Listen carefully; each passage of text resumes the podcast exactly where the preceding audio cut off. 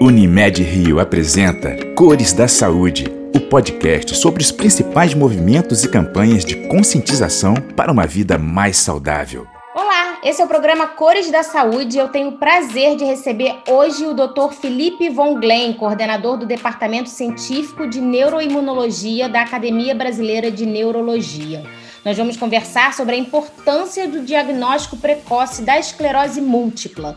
Isso porque nesse mês de agosto celebramos o Dia Nacional de Conscientização sobre a Doença. É um prazer enorme recebê-lo aqui. Seja bem-vindo, doutor. O prazer é meu, Thaís. Muito obrigado pela oportunidade aqui a gente falar um pouco sobre a esclerose múltipla, uma doença que acomete muitos brasileiros e que uh, as pessoas precisam estar cientes, né, para a gente poder tratar melhor elas. Com certeza. Doutor, responsável por danificar aí uma parcela do sistema nervoso, né, e causar diversos problemas ao corpo humano, a esclerose múltipla é uma doença autoimune crônica que impede ou altera a transmissão dos comandos do cérebro para o restante do corpo. Atualmente, estima-se que cerca de 3 milhões de pessoas no mundo convivem com a esclerose múltipla e, segundo o Ministério da Saúde, pelo menos 40 mil são brasileiros. E falar sobre isso nesse mês é mais do que importante, é indispensável para a gente entender a doença e ficar atento aos primeiros sinais. E é para isso que a gente está aqui hoje. Para a gente começar, doutor Felipe, o que é a esclerose múltipla e como ela se desenvolve no corpo humano? Bom, a esclerose múltipla, né?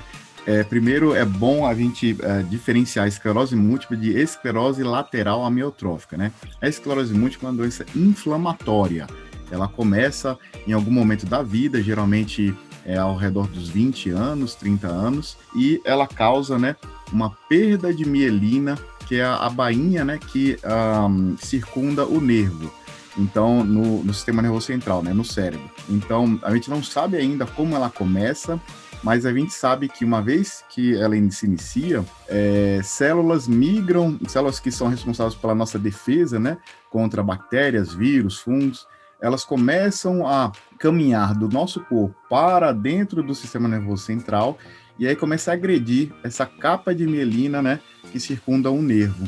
E aí, com o tempo, se a gente não tratar, é, o nervo vai perder a mielina e pode até, então, uh, morrer o nervo, né? E isso causa, uh, o, com o passar do tempo, uma neurodegeneração, né? Uma incapacidade física e intelectual. E já existe algum estudo que explique a causa da doença?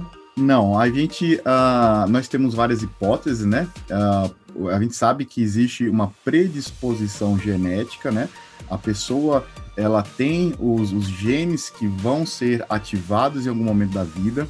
Essa ativação vai ser uh, feita após exposição a fatores ambientais, que a gente não sabe dizer ainda quais são, né? Mas nós Uh, temos uma, uma ideia que pode ser vírus, né, como o vírus de Epstein-Barr, pode ser é, também falta de exposição solar, algumas vezes uma, ba uma baixa da vitamina D, é, também bactérias que estão no nosso intestino, né, a microbiota intestinal.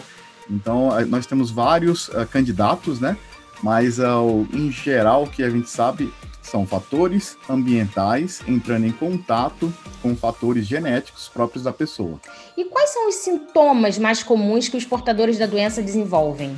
Olha, os sintomas são variados, né? É, podem ser desde uma fadiga, que é aquela, aquele cansaço, aquela fraqueza, é, como também uma alteração da sensibilidade nos membros.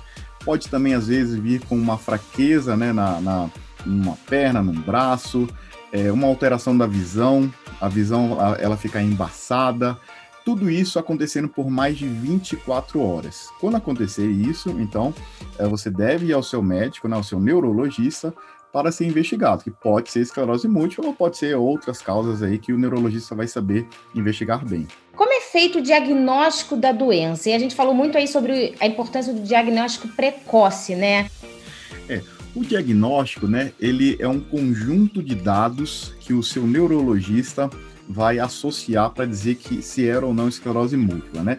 Infelizmente ainda não temos um biomarcador, né, um exame de sangue que vai falar se tem ou não tem a esclerose múltipla. Então, quais são os dados, né? Os dados clínicos, o seu neurologista vai ver, então, se você teve realmente um surto, né? Ele vai te examinar, então ele vai ver se existe alguma alteração no funcionamento do, seu, do seu sistema nervoso. Depois ele vai pedir exames de imagem, né? Ressonância do, do crânio, ressonância é, da coluna cervical, torácica, lombar. Então, vai ver se existem lesões que são compatíveis com a esclerose múltipla, né? E também é, vai fazer um estudo do líquor, que é tirar um pouquinho de líquido, é, um pouquinho de líquido da coluna, né? Aquele líquido que nasce atrás dos olhos, chamado de líquido cérebro raquiano. E aí lá a gente pode ver se existem sinais de inflamação. Então, uma vez que a gente detecta é, vários dados, né, e afasta outras doenças, então a gente fala que é ou não esclerose múltipla. E em relação à importância do diagnóstico precoce? É, quanto mais cedo, né, a gente é, identificar o paciente com esclerose múltipla e tratar, é melhor, né, menos sequelas ele pode ter ao longo do tempo. Então, nós estamos vivendo uma fase de ouro na, na neurociência, de uma forma geral, né? E, e na, na, neurologia, na esclerose múltipla. É, nós temos vários tratamentos novos, eficazes, cada um, claro, com seus prós e contras, né? É, algumas vezes, alguns têm alguns efeitos colaterais, mas o seu médico ele vai decidir qual é o melhor tratamento para aquele paciente.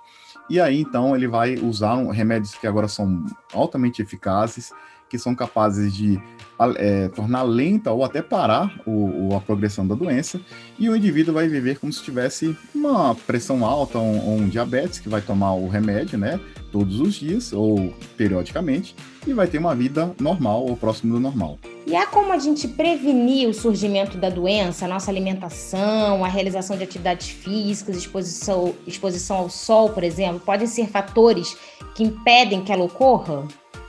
É, nós, nós, sabemos né, que os hábitos de vida é, influenciam bastante né, o, o, aparecimento ou o desenvolvimento é, da doença, uma vez que, que ela ocorra. Então, é, quais são os hábitos de vida? Então, é, praticar exercícios físicos regularmente, manter o peso, evitar o tabagismo, é, beber, é, é, consumir bebida alcoólica com moderação. Então, tudo isso faz com que você uh, se tiver a, o, aquela carga genética que vai promover a esclerose múltipla, vai fazer com que ela se manifeste mais tarde, ou se você já estiver esclerose múltipla, você vai é, torná-la menos uh, agressiva, né? Você vai torná-la mais controlável. É, agora, evitar a doença, a gente não sabe quem vai ter a doença, então a gente não sabe como evitar ainda, né? Uhum às vezes a gente se pega falando, ah, tô ficando esclerosada, né? Ou porque por causa de alguma confusão mental, por causa de algum esquecimento. Por que existe essa, essa expressão? É, é realmente as pessoas. É, isso acontece com pessoas mais idosas? Algum grupo que esteja mais propenso a ter esclerose múltipla?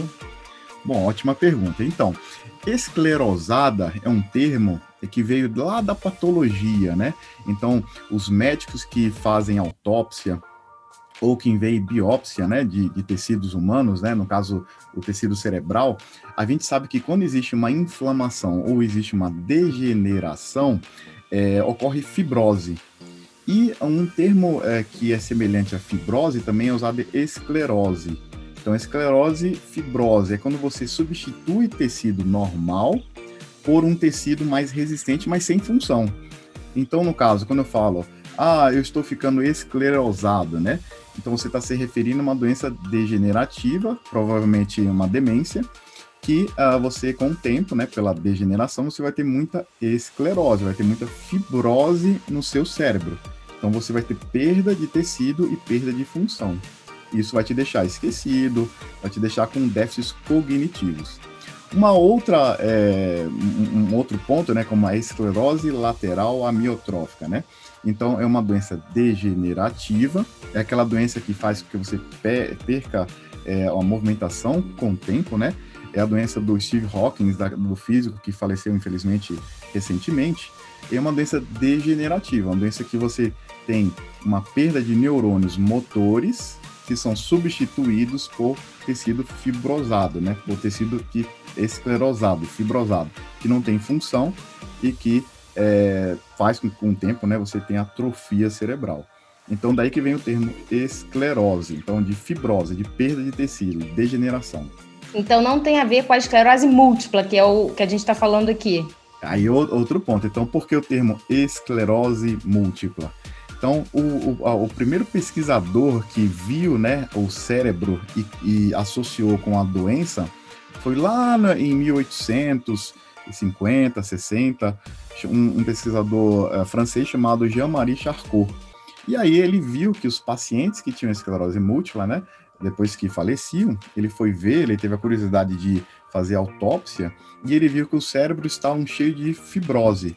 E fibrose, é, em francês, ele é, fala esclerose, e ficou então esclerose, então fibrose múltipla, em vários pontos do cérebro. Só que a fibrose começa por inflamação. Então você, pode, você tem as doenças que são somente degenerativas, que aparece fibrose sem inflamação, e você tem doenças que aparece a fibrose após um processo inflamatório. Entendi. E a cura para esclerose múltipla? É, infelizmente não existe cura, né? Mas como eu falei, existem hoje vários tratamentos com diferentes mecanismos de ação e que estão realmente é, bloqueando a progressão da doença. Então, é, ainda não, infelizmente, não existe cura, mas existem tratamentos que fazem que a pessoa tenha uma vida normal, tenha qualidade de vida, apesar de estar com a doença, mas tratando vida normal. Quais são os tipos de limitações que o estágio avançado da esclerose pode provocar no paciente? É, com o tempo, né? Então, a esclerose múltipla, é, você pode ter inflamações em várias partes do cérebro. E cada parte do cérebro tem uma função. Então, a depender do local que foi lesionado, você vai ter uma função prejudicada. Então, uma alteração da sensibilidade, uma alteração da força muscular, uma alteração da visão. Então, tudo isso é relacionado ao local que ocorreu a inflamação, que é aleatório. Bom, um indivíduo, se ele é, tem a doença por vários anos, é, principalmente os, os, indivíduos mais é, velhos, que na época, é, há 20 anos atrás, né, não tínhamos muitas opções terapêuticas, então esses indivíduos, infelizmente, tiveram uma progressão da doença e alguns deles estão assim incapacitados, estão é, cadeirantes, né, ou caminhando com a ajuda de bengala, algum apoio. E aí, então, é muito importante nesta fase, né, a reabilitação. É você tem uma equipe multidisciplinar, né? Então, fisioterapeutas, terapeutas ocupacionais, fonoaudiólogos, é, todos esses profissionais envolvidos para reabilitar o paciente para que ele tenha uma melhor qualidade de vida. Mas então é, é possível que exista, que a gente possa minimizar os efeitos da esclerose, mas a gente não, não existe a cura, mas existe como minimizar os efeitos, é isso? Exatamente. Então, é, principalmente nos grandes centros, né, existem equipes multidisciplinares, multiprofissionais, que vão uh, melhorar a qualidade de vida do paciente, vão trabalhar naquela deficiência que ele apresenta, então motora, auditiva, de deglutição, então, eles vão um, treinar o paciente, vão usar dispositivos que uh, no final da, do, do, dia né, vai acabar melhorando a qualidade de vida desse paciente. E existe algum fator que agrave a condição do portador de esclerose múltipla? Bom, é, a gente sabe que um indivíduo com esclerose múltipla, né, se ele é tabagista, a doença costuma ficar sem controle. Também obesidade, é, outras comorbidades também, se não controladas, então o indivíduo tem uma pressão alta, tem diabetes, tem outras doenças que, se não controladas, vão acabar também prejudicando o cérebro e vão acabar diminuindo as reservas né, do, do cérebro e o indivíduo vai ter, então, piores incapacidades, tanto física como cognitiva. E essa é uma doença que pode levar a óbito? Qual a probabilidade disso acontecer? Qual seria o motivo mais comum que acarretaria isso? Olha, é, o óbito na esclerose múltipla né, é mais raro, né? Ela é uma doença crônica, o indivíduo convive com a doença, né? Mas eventualmente é raro, uh, não, não existe é, trabalho falando a porcentagem, mas uh, pela prática provavelmente muito menor do que 1%. É, se você eventualmente tem uma lesão numa região, por exemplo, que, com, que controla a respiração, né? É, e o indivíduo não é, tiver um atendimento médico adequado, ele pode perder a capacidade de respirar e vir a óbito. Então, assim, é uma situação rara, é, hum, claro que pode acontecer, né, mas é bem raro. Mas geralmente o, o paciente com esclerose múltipla, bem assistido, né, é, não, não morre de esclerose múltipla, morre com a esclerose múltipla, mas não dela. E para a gente encerrar, doutor Felipe, eu queria ouvir um pouco do senhor a respeito do preconceito né, que ainda gira em torno do portador da esclerose múltipla. Apesar da sua gravidade, das suas limitações, é possível viver com ela, não é verdade? que você acha que ainda falta para conscientizar mais a sociedade a respeito da doença? O que pode ser feito para mudar esse quadro atual? É, eu acho que é conscientizar, mostrar né, o que, que é esclerose múltipla. É, muitas vezes, por falta de conhecimento, é, as pessoas é, acham que é uma, uma doença que transmite algo, não é verdade. Ou que é uma, uma doença que, que é semelhante à esclerose lateral amiotrófica, que só vai progredir, né? E não é verdade. Hoje nós temos tratamentos altamente eficazes. E então acho que é o conhecimento de o que é a doença e uh, que o indivíduo é tratado tem uma, uma vida hoje normal. É, se ele não tiver nenhuma lesão incapacitante, pode continuar trabalhando, exercendo todas as suas atividades.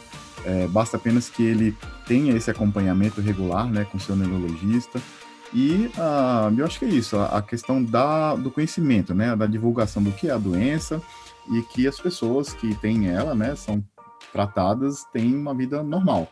Muito obrigada por ter aceitado nosso convite. Com certeza, seus esclarecimentos fizeram com que as pessoas ampliassem seus conhecimentos sobre a doença. É, eu, eu que agradeço pelo convite, né? E nós aqui da Academia Brasileira de Neurologia, nós temos um canal aqui é, dos pacientes também. Nós estamos aqui para prestar todo o apoio, uh, tanto do, do, ponto de vista técnico-científico, como também do ponto de vista de orientação. É, e estamos aqui, portas abertas para todos. Eu conversei hoje com o Dr. Felipe Von Glen, coordenador do Departamento Científico de Neuroimunologia da Academia Brasileira de Neurologia. Espero que você tenha aproveitado a conversa. Até o próximo programa e cuide-se.